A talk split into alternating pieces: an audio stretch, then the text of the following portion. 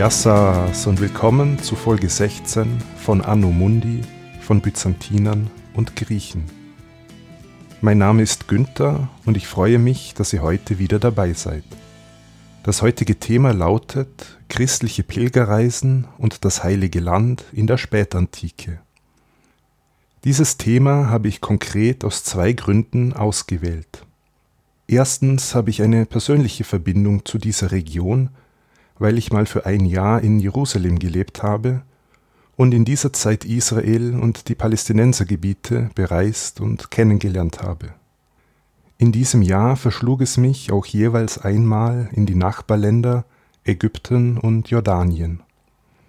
Und zweitens wollte ich eine der letzten Gelegenheiten nützen, um ein Thema aus der Spätantike zu behandeln. Denn in unserem chronologischen Durchgang bewegen wir uns langsam, aber stetig auf die mittelbyzantinische Zeit zu.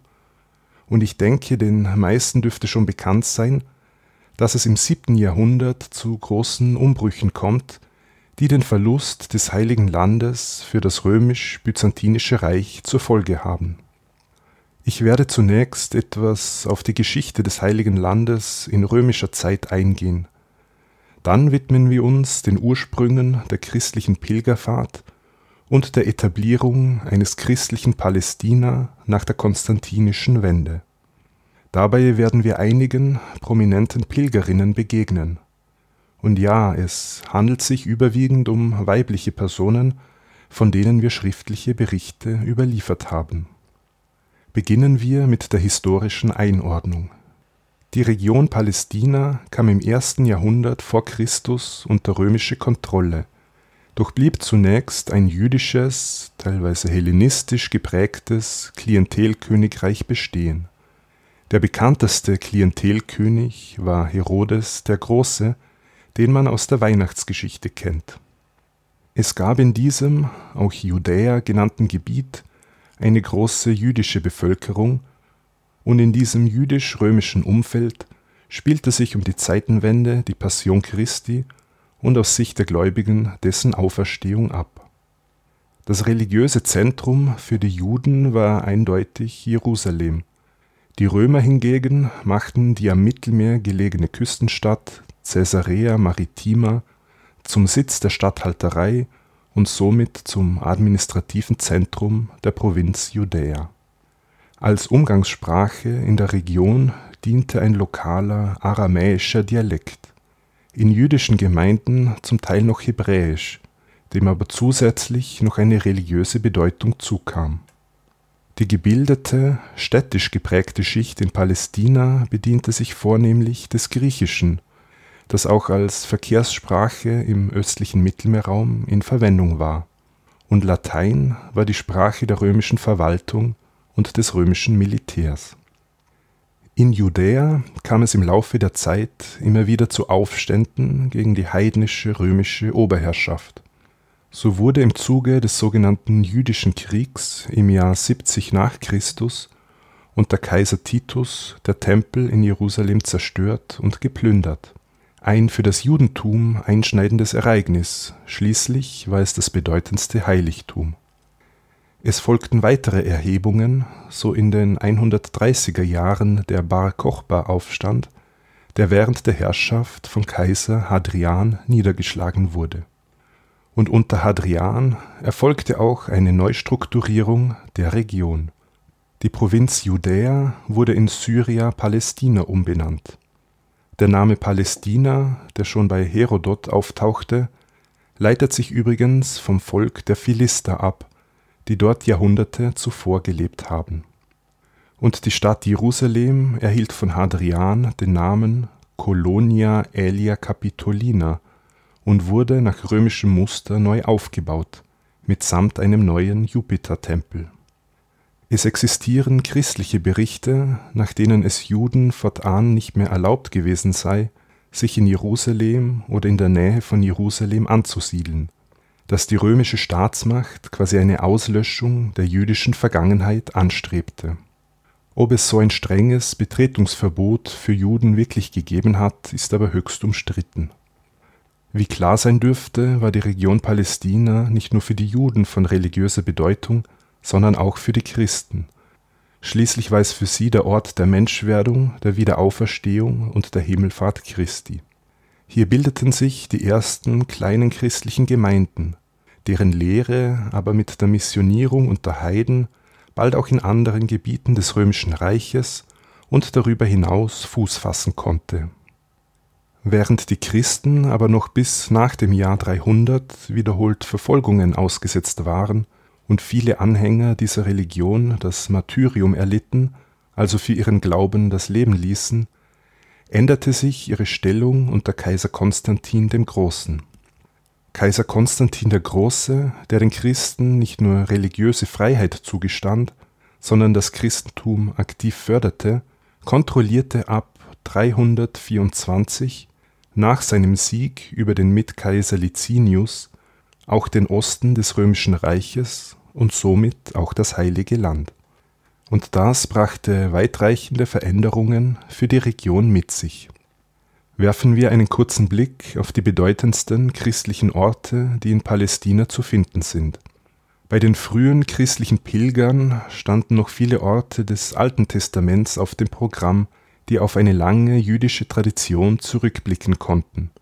Gut besucht war etwa der Ort Mamre, das war der Hain, an dem Abraham gelebt hat und wo er von den drei Engeln besucht wurde. Dieses Mamre lag in der Nähe der Stadt Hebron im südlichen Westjordanland. In Hebron selbst befindet sich die Höhle Machpelah. Das ist die Grablege der Erzväter des Alten Testaments.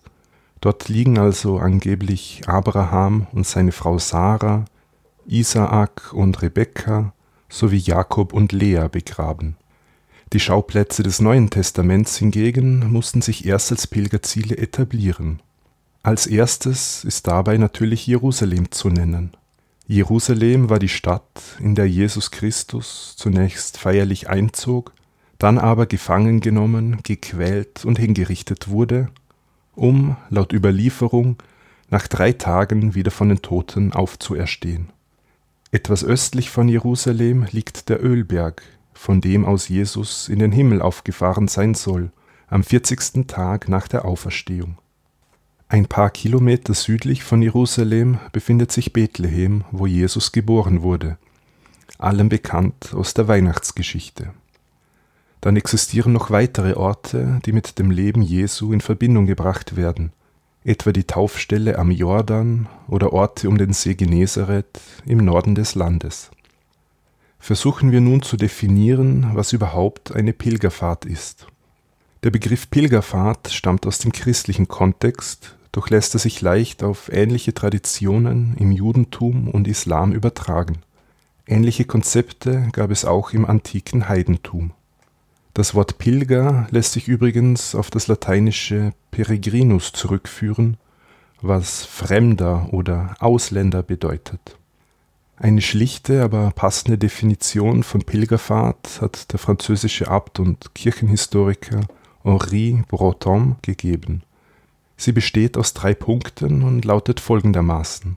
Erstens, es gibt einen Ort, der als heilig erachtet wird.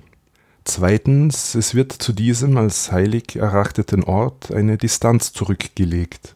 Die Kirche im eigenen Ort zählt also nicht. Und drittens, auf der Reise zu diesem heiligen Ort, an diesem heiligen Ort und auf der Rückreise werden religiöse Akte vollzogen. Es werden also Lieder gesungen oder Gebete vorgebracht. Schauen wir uns zuerst kurz das Judentum an. Im antiken Judentum entwickelte sich der Jerusalemer Tempel mit der Zeit zu dem wichtigsten Heiligtum und somit zum Ziel von Pilgerreisen, an dem Opfer dargebracht werden. In der Regierungszeit von König Herodes wurden diese Jerusalemreisen zu einem regelrechten Massenphänomen, an dem sich auch Juden beteiligten, die sich in hellenistischer oder römischer Zeit außerhalb Palästinas angesiedelt haben. Der große Einschnitt erfolgte, wie schon erwähnt, mit der Zerstörung des Tempels 70 nach Christus und Jerusalem wurde Jahrzehnte später unter Hadrian als römisch-pagane Stadt wieder aufgebaut. Dem folgte im vierten Jahrhundert die Umwandlung zur christlichen Stadt, worauf wir bald genauer eingehen werden. Kurzzeitig konnte bei den Juden Hoffnung aufflammen, und zwar Anfang der 360er Jahre. Ihr erinnert euch vielleicht noch an Kaiser Julian Apostata, einen Neffen Konstantins des Großen. Dieser versuchte, das Christentum zurückzudrängen und das Heidentum zu seiner alten Größe zurückzuführen. Eben dieser heidnische Kaiser Julian plante die Wiedererrichtung des Jerusalemer Tempels, und das nicht, weil er so ein großer Freund der Juden gewesen wäre, sondern um den Christen eins auszuwischen. Doch aus diesen Plänen wurde nichts, denn Julian starb nach nur drei Jahren im Amt während eines Feldzugs gegen die Perser. Jerusalem blieb also eine christliche Stadt, und die Hoffnung auf baldige Wiedererrichtung des Tempels haben sich zerschlagen. Die Reise nach Jerusalem blieb aber aus jüdischer Sicht die ideale Pilgerfahrt. Als Ziel dienten die Überreste des Tempels, dessen Westmauer, auf Deutsch auch als Klagemauer bezeichnet, ja bis heute eine große religiöse Bedeutung besitzt. Nach der arabischen Eroberung verbesserte sich die Situation für die Juden in Jerusalem im Vergleich zur vorangegangenen römisch-christlichen Herrschaft. Sie durften sich wieder frei in Jerusalem ansiedeln und den Tempelberg betreten. Dieses Tempelbergareal wurde aber bald von neuen islamischen Sakralbauten eingenommen, dem Felsendom und der Al-Aqsa-Moschee. Wie sah es nun im Christentum mit Pilgerreisen aus? Eigentlich war man im frühen Christentum eher skeptisch bis ablehnend gegenüber der Idee von heiligen Orten. Schließlich war es ein Vorwurf, den man den Heiden entgegenbrachte, nämlich dass sie Götter haben, die in Tempeln wohnen, also ortsgebunden waren. Auch das Konzept von Reliquien fand, zumindest aus theologischer Sicht, zunächst wenig Anklang. Diese ablehnende Haltung gegenüber dem Konzept von heiligen Orten, die man besuchen sollte, zeigt sich bei einigen spätantiken Kirchenvätern. Kirchenväter sind bedeutende Autoren des Christentums, im Speziellen aus der Spätantike, die maßgeblich zur Entwicklung der christlichen Lehre beigetragen haben. So hielt zum Beispiel Johannes Chrysostomos skeptisch fest, es ist nicht notwendig, dass man übers Meer fährt, dass man eine lange Wallfahrt macht. In der Kirche und zu Hause lasst uns eifrig zu Gott beten, und er wird die Bitten erhören. Auch Augustinus kritisierte Pilgerfahrten, denn man brauche keinen heiligen Ort und keine Tempel wie die Heiden. Die Kritik der Kirchenväter war eher gerichtet gegen Pilgerfahrten in weit entfernte Orte, weniger gegen den Besuch lokaler religiöser Stätten. Die langen Fahrten seien mehr Ablenkung vom spirituellen Weg, den man auch zu Hause oder in der lokalen Kirche, im lokalen Kloster einschlagen könne. Die Kritik an den Jerusalemreisen hat manchmal auch eine antijüdische Komponente, denn die große Bedeutung der Jerusalemfahrten für die Juden war noch bekannt. Bei manchen Kirchenvätern ist die Beurteilung etwas komplexer. Hieronymus zum Beispiel lebte selbst im Heiligen Land. Er lernte aber in Jerusalem die Pilgerschaft als eine Art Massenphänomen kennen und zog unter anderem deshalb in das beschaulichere Bethlehem. Doch die Kritik theologischer Autoritäten nützte schlussendlich nichts. Es konnte die Gläubigen nicht davon abbringen, die Orte der Heilsgeschichte und die Plätze der Reliquienverehrung aufzusuchen – es machte für sie den Glauben angreifbarer, es half zur Vergegenwärtigung der biblischen Geschichte. Viele erhofften sich auch Heilung oder Rat und sahen es als persönlichen Akt der Buße.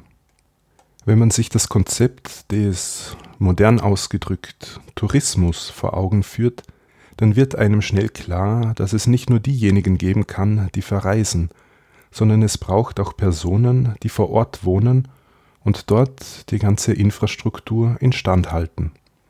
Diese Funktion wurde vielfach von Mönchen und Nonnen übernommen. Mönche und Nonnen siedelten sich entlang der Pilgerwege an oder in unmittelbarer Nähe zu den heiligen Orten. Dort betrieben sie oft Unterkünfte für die Pilger, versorgten die Gäste mit Nahrung und pflegten den lokalen Kult. Und wenn man will, kann man eine entscheidende Eigenschaft erkennen, die das Mönchtum und das Pilgerwesen teilen, nämlich die Abkehr von der Welt. Für einen Pilger galt es zumindest für den Zeitraum seiner Reise. An dieser Stelle muss noch kurz eine Vorform des christlichen Pilgerwesens erwähnt werden. In Folge 2, als wir über das Mönchtum sprachen, habe ich die sogenannten Wüstenväter erwähnt. Das waren Mönche, die sich in die ägyptische Wüste zurückzogen, um dort fern der Zivilisation ein asketisches Leben zu führen.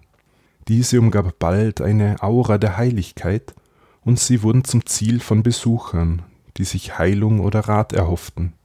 Von solchen Besucherströmen waren natürlich nicht alle Wüstenväter begeistert, zumal sie sich ja zurückgezogen hatten, um sich der Gesellschaft zu entziehen. Nun zurück zu Palästina. Auch im Heiligen Land erfolgten die Klostergründungen ab dem vierten Jahrhundert nicht ausschließlich an den vielbesuchten Orten, sondern durchaus auch in entlegeneren Gegenden, wie etwa in der judäischen Wüste, zum Beispiel im Wadi Kelt. Das ist ein Tal westlich von Jericho, in dem sich heute noch ein griechisch-orthodoxes Kloster befindet und da sich als Wanderstrecke sehr empfehlen kann. Wir haben aus der vorkonstantinischen Zeit, also aus dem zweiten und dritten Jahrhundert, einige wenige Berichte über christliche Reisende, die das heilige Land besuchten. So richtig an Fahrt nahm das christliche Pilgerwesen im vierten Jahrhundert auf, und das ging einher mit der staatlich geförderten Christianisierung des heiligen Landes in der Regierungszeit Kaiser Konstantins des Großen, unter dessen Ägide wichtige Pilgerstätten ausgebaut und neue Kirchen und Klöster errichtet wurden. Konstantin der Große kam als Kaiser nie ins heilige Land, und sein Wunsch, im Jordanfluss getauft zu werden, ging nicht in Erfüllung. Dafür ist der Name eines Familienmitglieds eng mit den heiligen Städten Palästinas verknüpft, nämlich Helena, Konstantins Mutter.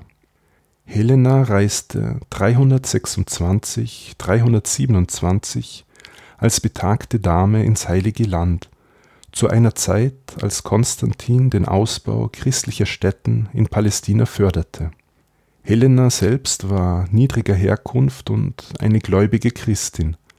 Sie reiste natürlich nicht nur als einfache Pilgerin ins heilige Land, sondern auch als Augusta, als Kaiserin, im staatlichen Auftrag und ausgestattet mit öffentlichen Geldern. Dementsprechend setzte sie vor Ort Handlungen als Repräsentantin des römischen Staatswesens. So verteilte sie etwa Zuwendungen an arme Personen oder gewährte Gefangenen Amnestie. Der christliche Geschichtsschreiber Eusebius, eine der Hauptquellen zur Regierungszeit Konstantins, sah diese Taten Helenas natürlich begründet in der christlichen Grundhaltung der Kaiserin. Doch war dies eindeutig verbunden mit propagandistischen Überlegungen. Die kaiserliche Macht vollführt einige populäre Maßnahmen und zeigt Präsenz in einer bis dato nicht sonderlich bedeutenden Provinz. Ganz eng verbunden ist der Name Helena schließlich mit der Legende der Kreuzauffindung.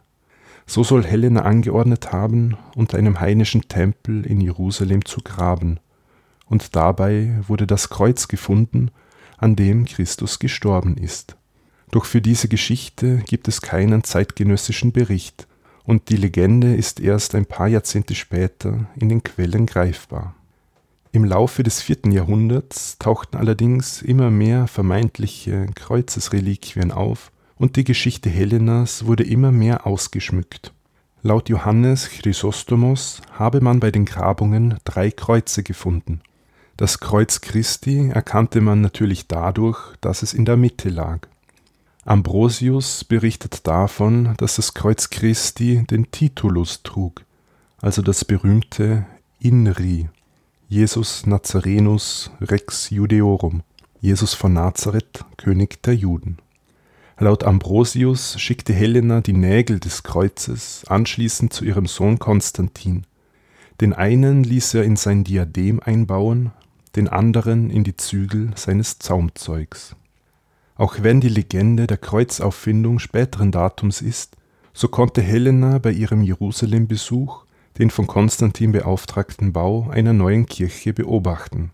Eine neue Kirche, die anstelle eines Aphrodite-Tempels errichtet werden sollte, an einem Ort, der ursprünglich außerhalb der Stadtmauern gelegen und als Gräberfeld benutzt worden war, wobei man nun ein dort aufgefundenes Felsengrab mit der Grablege Jesu in Verbindung brachte. Die neue Kirchenanlage umfasste nicht nur das Felsengrab, das nun von einer Rotunde umgeben war, sondern auch den Felsen Golgotha, auf welchem Jesus den Tod am Kreuz starb, neben welchem eine neue Basilika entstand. Die Anlage vereinigte also die zwei wichtigsten Heiligtümer der Christenheit. Als Helena in Jerusalem war, haben die Bauarbeiten schon begonnen. Feierlich eingeweiht wurde die Grabeskirche aber erst Jahre später, im Jahr 335, und ab dem späteren vierten Jahrhundert gedachte man dieser Einweihung der von Konstantin gestifteten Kirche mit mehrtägigen Feierlichkeiten. Und bald schon verband man dieses Fest mit dem Gedächtnis an die vermeintliche wundervolle Kreuzauffindung durch Helena, wodurch der kirchliche Feiertag namens Kreuzerhöhung sich etablierte, der bis heute sowohl in der katholischen als auch der orthodoxen Kirche am 14. September begangen wird. Die Grabes-Auferstehungskirche Kaiser Konstantins des Großen machte in den vergangenen 1700 Jahren natürlich viele Veränderungen durch. Sie erlebte Zerstörung und Wiederaufbau sowie diverse Erweiterungen und Zubauten, so dass wir heute ein äußerst komplexes Bauwerk haben, das von sechs christlichen Konfessionen geteilt wird. Die Jerusalemer Grabeskirche war nicht der einzige Kirchenbau in Palästina, der mit der Kaiserin Helena in Verbindung gebracht wird. Auf ihre Initiative führte man den Bau einer fünfschiffigen Basilika zurück, die an Jesu Geburtsort Bethlehem erbaut worden ist. Die Stadt Bethlehem liegt nur circa zehn Kilometer südlich von Jerusalem, gehört heutzutage allerdings zum Gebiet der palästinensischen Autonomiebehörde, weshalb man für einen Besuch die Sperranlage durchqueren muss. Als wichtiger Pilgerort ist Bethlehem aber verglichen mit anderen Städten des Westjordanlandes für Touristen relativ gut erreichbar. Und die dritte Kirche des Heiligen Landes, die mit Helena in Verbindung gebracht wird, ist eine Basilika auf dem Ölberg. Der Ölberg liegt unmittelbar östlich von Jerusalem, von wo aus man eine gute Aussicht über die Jerusalemer Altstadt hat. Und dort soll Jesus in den Himmel aufgestiegen sein. Daher auch der Feiertag Christi Himmelfahrt. Beide konstantinischen Kirchen, die in Bethlehem und die auf dem Ölberg, stehen heute nicht mehr. Stattdessen findet man dort Bauten neueren Datums. Es gibt die These, dass mit diesen drei eben besprochenen Kirchen das Glaubensbekenntnis architektonisch umgesetzt wurde, das im Jahr 325 auf dem Konzil von Nikaia unter der Aufsicht Konstantins beschlossen worden ist die Geburtskirche in Bethlehem symbolisiert die Menschwerdung, die Grabes-Auferstehungskirche in Jerusalem die Leiden und die Wiederaufstehung von den Toten und die Himmelfahrtskirche auf dem Ölberg die Aufnahme in den Himmel. Aber wie gesagt, das ist eine These und es gibt keine zeitgenössischen Texte, die diesen Zusammenhang herstellen. Die Reise der Helena ins Heilige Land wurde von der kaiserlichen Regierung zur Eigendarstellung als Förderin des Christentums verwendet und als fromme Pilgerfahrt par excellence stilisiert. Und dieser Helena-Mythos, insbesondere im Zusammenhang mit der Kreuzauffindung, verfestigte sich bald und wurde Teil der christlichen Erinnerungskultur. Helena selbst wird mit ihrem Sohn Konstantin als Heilige verehrt. Lassen wir nun die Kaiserin Helena hinter uns. Eine weitere Kirche aus konstantinischer Zeit möchte ich aber noch erwähnen, und zwar die Kirche, die in Mamre errichtet wurde. Wie schon erwähnt, hieß Mamre laut dem Alten Testament der Hain, in dem Abraham eine Zeit lang lebte, der in der Nähe von Hebron im südlichen Westjordanland verortet wird. In der Antike war es ein Ort, an dem Markt abgehalten und Feierlichkeiten begangen wurden – ein Ort, der sowohl von Juden als auch von Heiden aufgesucht wurde. Und genau dieser pagane Charakter war der Schwiegermutter Konstantins namens Eutropia, die diesen Ort besuchte, ein Dorn im Auge. Sie beschwerte sich bei ihrem Schwiegersohn, dem Kaiser, und dieser ordnete an, Nichtchristen am Zutritt zu Mamre zu hindern und vor Ort eine Kirche zu errichten. Auch diese Kirche steht nicht mehr und es gibt auch keinen modernen Bau. Es wurden aber Konstruktionen aus spätantiker Zeit in der Nähe von Hebron gefunden, bei denen es sich um den konstantinischen Kirchenbau von Mamre handeln könnte. Neben den genannten, wenn man so will, Hauptpilgerorten gab es im Heiligen Land natürlich noch eine Reihe weitere Orte des Alten und Neuen Testaments, die schon in der Spätantike Gläubige anlockten, wie der Mosesberg auf der Sinai-Halbinsel, also dort, wo Moses die zehn Gebote empfangen haben soll, der Jordan, in dem Jesus getauft wurde, Nazareth in Galiläa, dem Wohnort von Maria, Josef und Jesus, oder auch die Gegend um den See Genezareth, wo Jesus gewirkt hat. Schauen wir uns nun an, wie und auf welchem Weg man in der Spätantike überhaupt in das heilige Land gelangen konnte. Das Verweilen an den heiligen Städten gehörte sicher zum Höhepunkt einer Pilgerreise. Einen nicht unbeträchtlichen Anteil der Zeit verbrachte man aber auf dem Weg dorthin. Die meisten Pilger gelangten auf dem Landweg nach Palästina. Das geht sowohl von Norden her, also von Syrien, oder von Süden her, also von Ägypten oder von Arabien, oder aber auch von Osten, also von Mesopotamien her. Die meisten Pilger der Spätantike, von denen wir schriftliche Berichte haben, sind aus dem westlichen Teil des römischen Reiches angereist.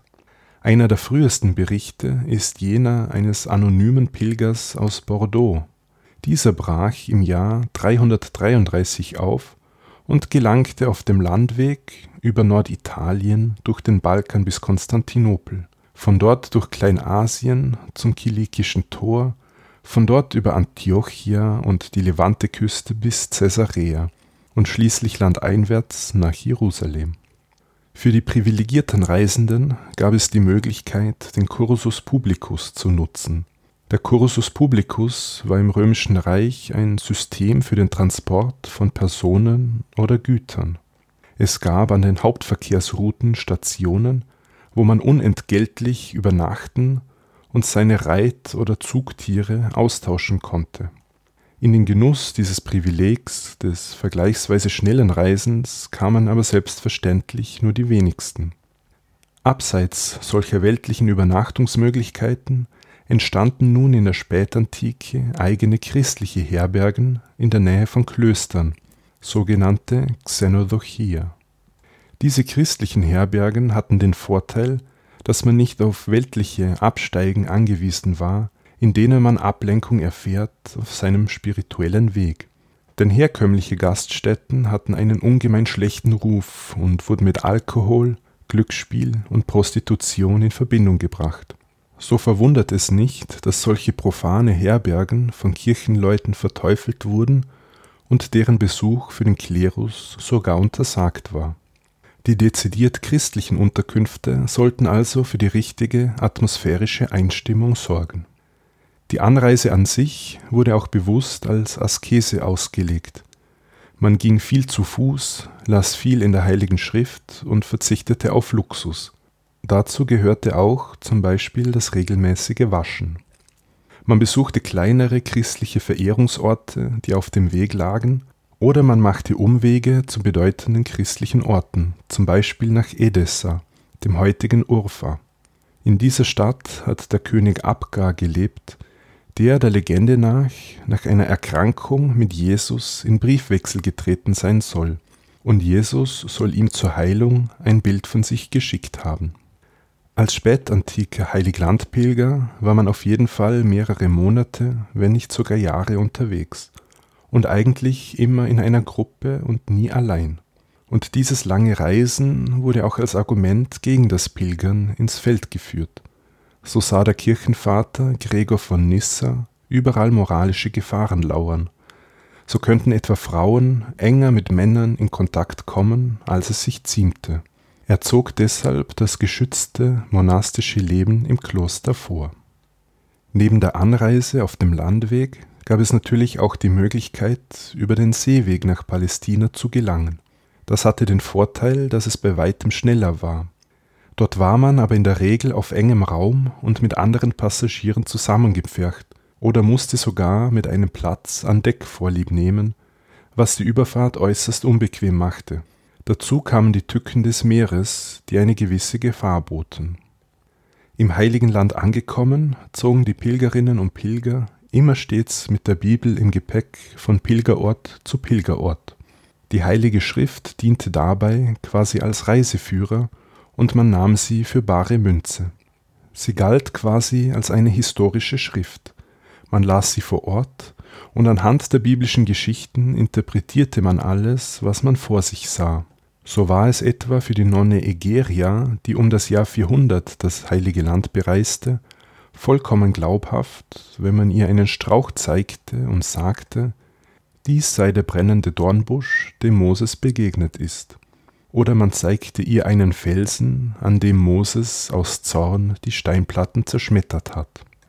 Im Laufe des vierten Jahrhunderts reisten auffällig viele adelige Damen aus dem Westen des römischen Reiches nach Palästina, von denen sich einige auch dort niederließen. Zu nennen sei hier Melania die Ältere, die nach dem Tod ihres Mannes ins heilige Land pilgerte. Da war sie erst 22 Jahre alt. Sie verkaufte einen Großteil ihres Besitzes, reiste zunächst in die ägyptische Wüste, wo sie auf die dort lebenden Mönche traf, und danach weiter nach Palästina. Dort traf sie auf Rufinus von Aquileia, einem Mönch und Theologen, mit dem sie auf dem Ölberg ein Kloster gründete, dessen Vorsteherin sie wurde. Oder Paula von Rom. Auch sie war eine wohlhabende Witwe und zog mit ihrer Tochter nach Palästina, und zwar gemeinsam mit dem später zum Kirchenvater erhobenen Hieronymus. Nach Reisen zu den biblischen Städten ließen sie sich in Bethlehem nieder und gründeten mit dem Vermögen der Paula ein Kloster für Männer, ein Kloster für Frauen sowie eine Pilgerunterkunft. Durch die Spenden dieser Damen, aber auch anderer wohlhabender Römer entstanden im Heiligen Land Kirchen, Klöster, Herbergen und Armenhäuser. Es entstand hier ein neues Ideal für Frauen, das bestand einerseits aus der Pilgerreise ins Heilige Land nach dem Vorbild der Kaiserin Helena und andererseits aus der Jungfräulichkeit bzw. der Ablehnung der Wiederverheiratung bei Witwen und dem Führen eines asketischen Lebens. Ein Lebensstil, der von den zeitgenössischen Kirchenlehrern wie Hieronymus oder Rufinus von Aquileia propagiert wurde und den Frauen durch die Ablehnung der Ehe eine größere Selbstständigkeit ermöglichte. Es ist aber klar, dass die Entscheidung zur Ehelosigkeit für die genannten adeligen Damen aufgrund ihres ererbten Eigentums leichter gemacht wurde als Frauen aus niedrigeren sozialen Schichten. Diese adeligen Damen, die ins heilige Land pilgerten, verband, dass sie aus Senatskreisen stammten und eine gute Bildung genossen hatten. Sie beherrschten die griechische Sprache und oft auch Hebräisch und konnten somit die Heilige Schrift im Original lesen. Ich möchte euch jetzt den wohl bekanntesten spätantiken Reisebericht vorstellen, der aus erster Hand stammte. Dieser wurde von der Nonne Egeria niedergeschrieben, die um das Jahr 400 das Heilige Land bereiste. Ihr Bericht ist in Briefform verfasst und an ihre Ordensschwestern im Westen des römischen Reiches gerichtet. Egeria bediente sich eines volkssprachlichen Lateins, also nicht der klassischen Sprache, die wir heute noch in der Schule lernen, sondern eine Form des Vulgärlatein, aus dem sich in weiterer Folge die romanischen Sprachen entwickelt haben.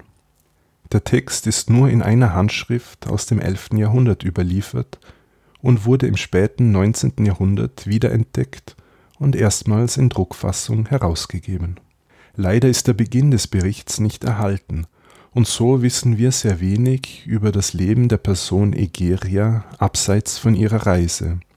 Sicher aber ist, dass sie eine Klosterschwester war und von gehobenem Stande war, denn schließlich hatte sie genug Geld für eine so weite und lange Reise, und sie wurde immer wieder von lokalen Bischöfen in Empfang genommen, und im Niltal erhielt sie sogar einmal Militärschutz. Egeria war gebildet und besonders in der Heiligen Schrift gut unterrichtet. Sie beherrschte auch Griechisch in Wort und Schrift, der Lingua franca des östlichen römischen Reiches. Aber die klassische, also die weltliche, nicht-christliche Bildung scheint für sie uninteressant gewesen zu sein, denn es gibt in ihrem Bericht keinerlei literarische Anspielungen auf klassische Werke. Aus dem Bericht selbst geht übrigens gar nicht hervor, wie der Name der Verfasserin lautete. Erst aus einem Brief aus dem siebten Jahrhundert von einem galizischen Mönch namens Valerius erfahren wir ihn, allerdings je nach Version des Handschriftentextes in unterschiedlichen Varianten. So heißt sie mal Etheria, mal Heteria, mal Echeria oder eben Egeria. Man hat sich mittlerweile darauf geeinigt, dass Egeria die wahrscheinlichste Version ist, obgleich es keine hundertprozentige Sicherheit gibt. Woher genau Egeria stammte, ist auch nicht so klar. An einer Stelle vergleicht sie den Fluss Euphrat mit der Rhone, was auf eine südgallische Herkunft deuten könnte. Der Brief des schon genannten Valerius deutet aber eher auf eine galizische Abstammung hin, also auf eine Herkunft aus dem Nordwesten der iberischen Halbinsel. Insgesamt war Egeria fast vier Jahre unterwegs, und zwar so um das Jahr 400, auch eine genaue Jahresangabe ist nicht vorhanden. Sie muss über dem Landweg von Konstantinopel nach Jerusalem gekommen sein und dort Quartier bezogen haben. Der erhaltene Bericht setzt ein, als sie eine Reise nach Ägypten machte, das ja durch das Alte Testament auch zu den Pilgerzielen zählte. Heutzutage ist Ägypten als christliche Pilgerstätte etwas in den Hintergrund geraten, wenn man vom Berg Sinai absieht. Meistens reiste Egeria auf einem Esel, streckenweise auch zu Fuß. Im Heiligen Land war sie sehr rastlos unterwegs und versuchte, möglichst viele Orte zu besuchen. Sie hatte eine Vorliebe, auf hohe Berge zu steigen, unter anderem auf den Berg Sinai oder auf den Berg Nebo in Transjordanien, auf dem Moses das gelobte Land sehen durfte. Wenn sie dann mit ihrer Pilgergruppe an den heiligen Städten war, dann wurden, so wie es bei modernen Pilgerreisen noch üblich ist, Andachten durchgeführt mit Gebeten und Lesungen aus der Heiligen Schrift. Egeria war auf der Reise eigentlich nie allein, sondern immer in einer Reisegruppe eingebunden. Als Reiseführer dienten Geistliche oder Mönche. Und vor solchen Männern des geistlichen Standes, von denen sie auf ihrer Reise vielen begegnete, hatte sie eine hohe Achtung. Sie hörte ihnen interessiert zu und gab das ihr Erzählte meist unhinterfragt in ihrem Bericht wieder. Egeria war also sehr in ihrem Glauben verhaftet, so dass viele ihrer Aussagen aus heutiger Sicht naiv wirken. So sah sie zum Beispiel in Ägypten zwei Ramses-Statuen und assoziierte diese mit Darstellungen von Moses und seinem Bruder Aaron, die das auserwählte Volk aus dem Exil führten. Für die Orte abseits der christlichen heiligen Stätten sowie für Personen abseits des geistigen Standes interessierte sich Egeria hingegen quasi nicht. Während der erste Teil von Egerias Bericht ihre Reise schildert und was sie an welchem Ort gesehen hat, so beschreibt sie im zweiten Teil die Liturgie, wie sie in Jerusalem praktiziert wird also wie bestimmte Feste gefeiert werden, welche Bräuche es gibt, welche Prozessionen durchgeführt werden. So ist der Bericht eine wichtige Quelle dafür, wie in der Spätantike Gottesdienste gefeiert worden sind. Nach dem Ende ihrer Reise kehrte Egeria über Syrien und Konstantinopel in ihre Heimat zurück. Und das war es soweit zum Pilgerbericht der Nonne Egeria. Wir haben jetzt schon über private Pilgerreisen gesprochen, wie die von Egeria, aber zu Beginn auch schon über die hochoffizielle Reise der Kaiserin Helena.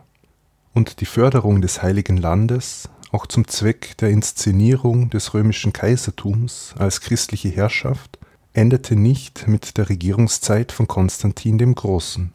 Auch seine Nachfolger förderten das Christentum durch den Bau bzw. Ausbau von Kirchen und Klöstern. Oder, was auch wichtig wurde, durch die Akquirierung von Reliquien. Hier müssen wir eine Kaiserin nennen, die uns schon vor einiger Zeit, nämlich in Folge 8, begegnet ist, nämlich Elia Eudokia. Vielleicht erinnert sich der eine oder die andere daran. Aelia Eudokia war die Gattin von Kaiser Theodosius II., dem längst dienenden römischen Kaiser überhaupt, in dessen Regierungszeit die Stadt Konstantinopel flächenmäßig erweitert wurde. Kaiserin Aelia Eudokia brach 438/439 auf eine Reise nach Palästina auf, besuchte dort natürlich die Schauplätze der christlichen Heilsgeschichte und nutzte die Gelegenheit, um ihrer Frömmigkeit öffentlich Ausdruck zu verleihen. So stiftete sie vor Ort einige Kirchen und brachte Reliquien mit in die Hauptstadt, darunter die Reliquien des heiligen Stephanus, des ersten christlichen Märtyrers. Ähnlich wie bei Helena war es also eine Mischung aus persönlicher Pilgerreise und offiziellem Staatsbesuch. Aelia Eudokia kehrte zwar in die Hauptstadt Konstantinopel zurück, blieb dort aber nicht lange. Nach nur wenigen Jahren reiste sie erneut nach Palästina, wo sie weiterhin als Stifterin von karitativen Einrichtungen, Kirchen und Klöstern tätig war und sie angeblich die Stadtmauern von Jerusalem wieder aufbauen ließ. Kaiserin Aelia Eudokia blieb schließlich bis zu ihrem Tode im Heiligen Land und wurde im Jahr 460 in der von ihr gestifteten Basilika zum heiligen Stephan beerdigt ein solches gesteigertes Interesse an einem Land, sei es durch die gesteigerte Zahl an Besuchern, sei es durch gesteigerte staatliche und private Investitionen, hatte natürlich Auswirkungen auf die Verhältnisse vor Ort und insbesondere auch auf die lokale Wirtschaft. Große Massen an Touristen sind ja auch heute noch für ein Land und die dort lebende Bevölkerung Fluch und Segen zugleich. So schildert die Nonne Egeria zum Beispiel einen Vorfall, wie bei einer Feierlichkeit, bei der das Heilige Kreuz öffentlich gezeigt wurde, jemand ein Stück aus dem Holz gebissen hat. Aus diesem Grund mussten etwa die Sicherheitsvorkehrungen verschärft werden. Trotzdem schafften es über alle möglichen dubiosen Wege Teile des Kreuzes in andere Städte des römischen Reiches und der Reliquienhandel allgemein wurde alsbald ein neuer, lukrativer Wirtschaftszweig. Aber jetzt konnte natürlich nicht jeder Besucher ein Teil des Kreuzes oder Gebeine eines Heiligen mit nach Hause nehmen, weshalb man dazu überging, Souvenirs anzubieten, die für jedermann und jede Frau erschwinglich waren. Etwa ganz einfach nur Erde aus dem heiligen Land oder Ampullen mit Öl das auch in der Grabeskirche zur Beleuchtung eingesetzt wurde, oder auch kleine geschnitzte Figuren von Heiligen. Dass man eine spirituelle Erinnerung aus dem heiligen Land mit nach Hause nimmt, setzte sich also durch und ist auch heute noch üblich. Zum Beispiel nimmt man Fläschchen mit etwas Wasser aus dem Jordanfluss mit. Dieser Brauch, mit heiligen Souvenirs nach Hause zu kehren, war jetzt aber auch keine christliche Erfindung sondern gab es schon bei den Juden und den Heiden, wie sich anhand von Funden etwa in Mamre zeigen lässt. Des Weiteren führte der Strom an Besuchern zur Schaffung von Arbeitsplätzen. So stieg logischerweise die Nachfrage nach Reiseführern, die einem die heiligen Städte zeigen und erklären konnten, oder ebenfalls naheliegend nach dem Handwerk des Schusters. Schließlich brachte das Zurücklegen großer Strecken zu Fuß einen beträchtlichen Schuhverschleiß mit sich. Viele reiche Personen, die etwas für ihr Seelenheil tun und die christliche Präsenz in Palästina fördern wollten, setzten ihr Vermögen ein, um Kirchen und karitative Einrichtungen zu stiften. Manche verkauften gar ihr gesamtes Eigentum und spendeten den Erlös, um anschließend im heiligen Land als arme Person zu leben von solchen Spenden profitierte natürlich die Kirche und ihr unterstellte Institutionen. Jetzt ist die Stiftung eines Gebäudes oder einer Einrichtung geeignet, seine eigene persönliche Frömmigkeit zur Schau zu stellen. Weniger sichtbar, aber genauso wichtig waren regelmäßige Zuwendungen, um die Instandhaltung der Gebäude sicherzustellen und den laufenden Betrieb zu finanzieren das geschah etwa dadurch, dass reiche Großgrundbesitzer einen Teil ihrer Einnahmen einer bestimmten Einrichtung, quasi zweckgebunden, zukommen ließen. Im 6. Jahrhundert wurde sogar ein Gesetz erlassen, das die Stiftung einer neuen Kirche nur dann erlaubt, wenn auch gleichzeitig eine finanzielle Ausstattung für die Instandhaltung mitgeliefert wurde. Die staatlichen Förderungen haben wir schon erwähnt. Diese begannen mit Konstantin dem Großen, während die reiche Ausstattung der von ihm errichteten Kirchen erst durch seine Nachfolger erfolgte. Solche staatlichen Zuwendungen gab es auch weiterhin im 5. und 6. Jahrhundert. Aus all dem, was wir heute besprochen haben, geht klar hervor, dass Jerusalem und andere Städte Palästinas ab dem frühen 4. Jahrhundert eine Wandlung durchmachten zu stärker christlich geprägten und auf Pilger ausgerichtete Orte. Man sollte dabei aber nicht vergessen, dass die uns zugänglichen Berichte aus jener Zeit von christlichen Reisenden verfasst wurden, die stark auf die heiligen Orte fixiert waren. Die weltliche Umgebung sparten sie gerne aus. Das säkulare Jerusalem bestand aber neben dem dezidiert religiösen weiter. So gab es in der Stadt weiterhin Orte des Vergnügens wie Bäder oder Theater. Der heute schon mehrmals erwähnte Kirchenvater Hieronymus zeigte sich zum Beispiel enttäuscht über das geschäftige Jerusalem, in dem es unter anderem Schauspiel und Prostitution gegeben haben soll, und so zog er sich ins beschaulichere Bethlehem zurück. Nachdem wir uns heute viel im vierten Jahrhundert und etwas im fünften Jahrhundert aufgehalten haben, möchte ich zum Abschluss noch auf einen Pilgerbericht eingehen, der in die Zeit nach der Regierung von Kaiser Justinian I. fällt, also in die zweite Hälfte des sechsten Jahrhunderts, und zwar auf den Bericht des sogenannten Pilgers von Piacenza. Der Name des Autors ist nicht überliefert, weshalb man ihn einfach nach seiner Heimatstadt Piacenza benannt hat. Piacenza liegt in der lombardischen Tiefebene am Ufer des Po, also in einem fruchtbaren Agrargebiet. Die Stadt hieß bei den Römern Colonia Placentia und lag in jener Gegend, die um 570 unter langobardische Oberhoheit geriet. Von dieser Langobarden-Invasion haben wir ja in Folge 15 schon gehört. Und ungefähr zu dieser Zeit, eine genaue Jahresangabe haben wir nicht, brach der anonyme Pilger auf ins heilige Land. Dabei stellte er sich, wie er im Bericht festhielt, unter den Schutz des Märtyrers und Patrons von Piacenza, Antoninus. Antoninus war ein römischer Soldat und bekannte sich zusammen mit seiner ganzen Legion zum Christentum, wofür er während der diokletianischen Christenverfolgung um das Jahr 300 den Tod fand. Diese Erwähnung des Märtyrers als Schutzpatron für den Pilgerreisenden wurde früher missinterpretiert und man dachte, dass Antoninus der Name des Autors gewesen sei. Der Bericht des Piacenza-Pilgers wurde natürlich auch auf Latein verfasst und ähnlich wie Egeria scheint er keine literarische oder rhetorische Bildung genossen zu haben. Denn auch sein Latein war eher ein schlichtes, aber sehr lebendiges Vulgärlatein. Der Text ist in zwei Fassungen erhalten, deren älteste Handschriftentexte jeweils aus dem 9. Jahrhundert stammen. Wie bei Egeria kann man den Zeitpunkt der Reise nur aus inhaltlichen Gründen grob einordnen. So nennt der Piacenza-Pilger etwa die Näa-Kirche in Jerusalem, die unter Justinian I. erbaut und 543 eingeweiht worden ist und er nennt ein schlimmes Erdbeben, in dem die Stadt Beirut zerstört wurde, was auf das große Erdbeben von 554 hinzudeuten scheint. Die Reise erfolgte aber jedenfalls vor den großen Umwälzungen des siebten Jahrhunderts. Und wie lange diese Reise gedauert hat, lässt sich auch nicht ermitteln.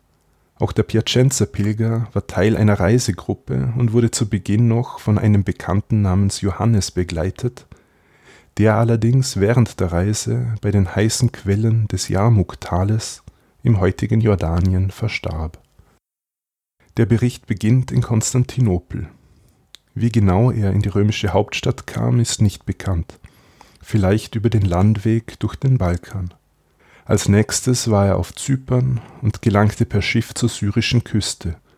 Dann ging es weiter nach Akko und von dort ins Landesinnere, nach Kana, Nazareth, auf dem Berg Tabor, Tiberias zum See Genezareth und zu den Jordanquellen. Er war kurz in Transjordanien, reiste dann aber südwärts nach Samaria und Nablus, dann wieder hinab zum Jordantal um schließlich über Jericho, Bethanien und dem Ölberg nach Jerusalem zu gelangen. In Jerusalem blieb er eine längere Zeit, und der Ort diente ihm als Ausgangspunkt für weitere kleinere Reisen, wie nach Bethlehem oder Hebron. Von Jerusalem aus reiste er auch nach Ägypten, über Askalon und Gaza, durch die Wüste auf die Sinai-Halbinsel, dort auf die Berge Horeb und Sinai. Er kam auch nach Suez, an den Nil, in das Gebiet des heutigen Kairo, nach Memphis und nach Alexandria.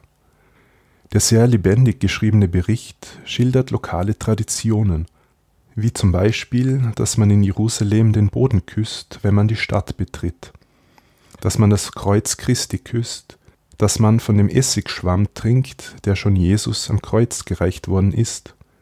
Auf dem Berg Horeb auf der Sinai-Halbinsel sei es üblich, dass man sich als Mann den Bart schert, dem auch der Pilger aus Piacenza nachkam. Wichtig ist laut ihm auch, dass man die Kleidung, mit der man in den Fluss Jordan gestiegen ist, für seine Beerdigung aufbewahrt. Der Piacenza-Pilger schildert das Epiphaniefest, das an der Taufstelle Jesu bei Jericho gefeiert wurde, und weitere Feste und Prozessionen.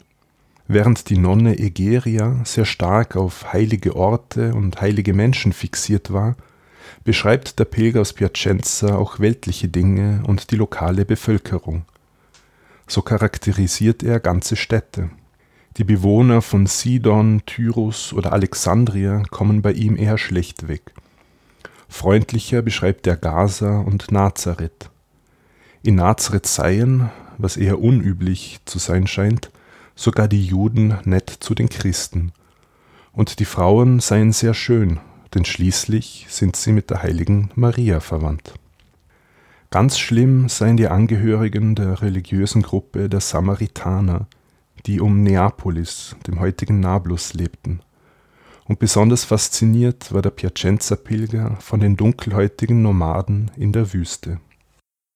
Spannend ist, dass er ein Fest von Arabern auf der Sinai-Halbinsel beschreibt da es sich um vorislamische Araber handelte, bei denen die Quellenlage generell eher dürftig ist, wünschte man sich, der Autor wäre hier in seiner Beschreibung detaillierter gewesen.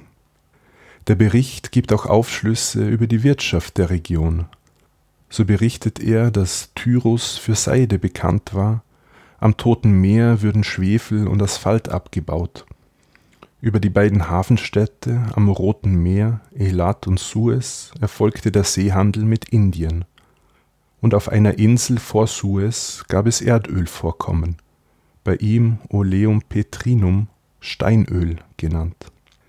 Der Piacenza-Pilger nennt die landwirtschaftlichen Produkte, die an den Stationen seiner Reise angebaut werden.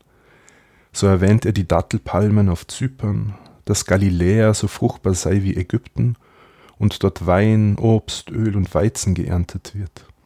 Um den See Genezareth wachsen Oliven und Palmen, in der Oase von Jericho wiederum Zitronen, Wein, Bohnen und Datteln.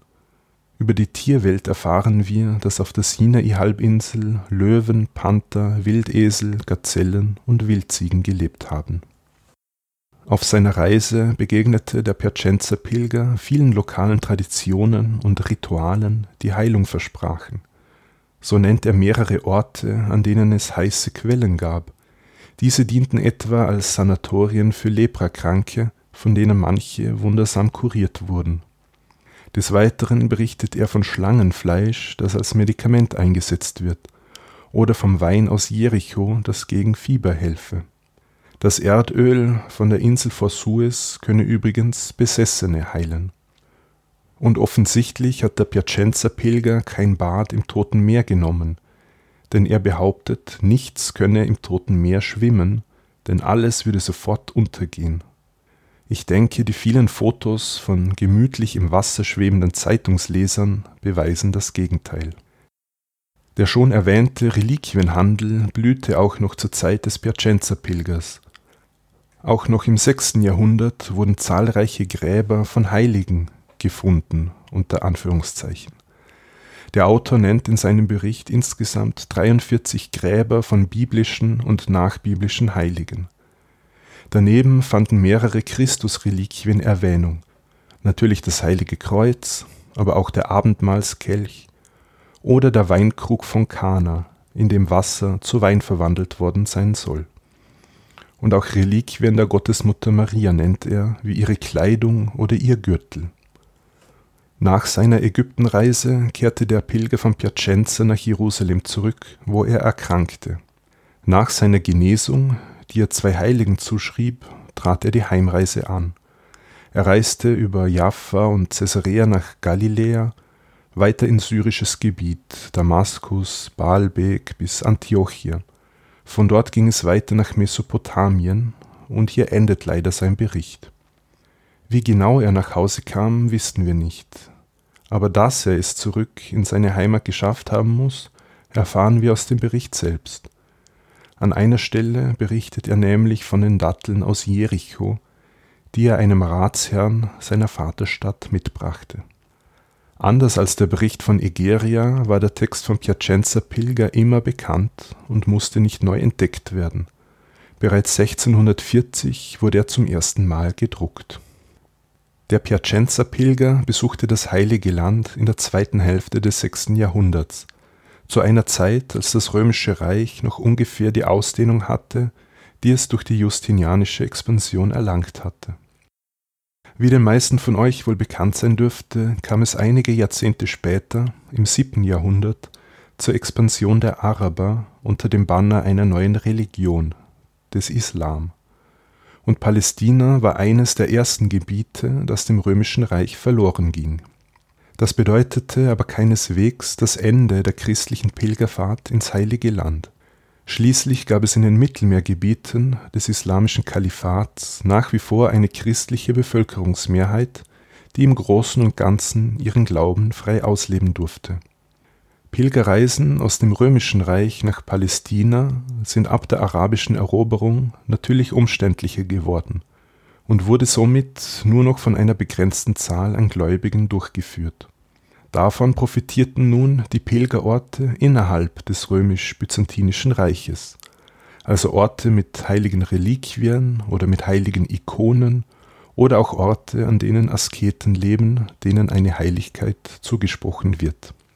Aber das wäre Stoff für eine andere Episode. Zum Abschluss noch ein paar Worte, wie die Stadt Jerusalem von den neuen Herrschern Palästinas, den Muslimen, gesehen wurde. Auch im Islam spielte und spielt heute noch das Pilgern eine große Rolle. Und nachvollziehbarerweise stand und steht Mekka bzw. die Kaaba ganz oben auf der Liste der heiligen Städte. Die Kaaba war schon vor der Gründung des Islam ein Kultzentrum und wurde dann im Koran mit Abraham in Verbindung gebracht. Unter den Umayyaden, der ersten Kalifendynastie, wurde aber auch Jerusalem eine große religiöse und politische Bedeutung zugeschrieben, denn der Prophet soll des Nächtens auf einem wundersamen Reittier von Mekka nach Jerusalem gereist und von dort in den Himmel aufgefahren sein. Auf dem Tempelberg, also dort, wo der jüdische Tempel gestanden hatte, einem Gebiet, das in der Spätantike weitestgehend unbebaut war, wurden um 700 der Felsendom und die Al-Aqsa-Moschee errichtet.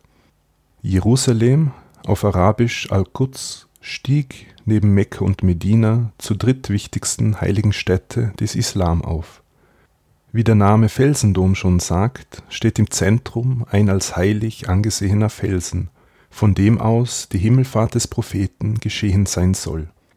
Dieser Ort galt schon im Judentum als Zentrum der Welt denn dort hätte Abraham seinen Sohn Isaak beziehungsweise laut islamischer Überlieferung seinen Sohn Ismael opfern sollen.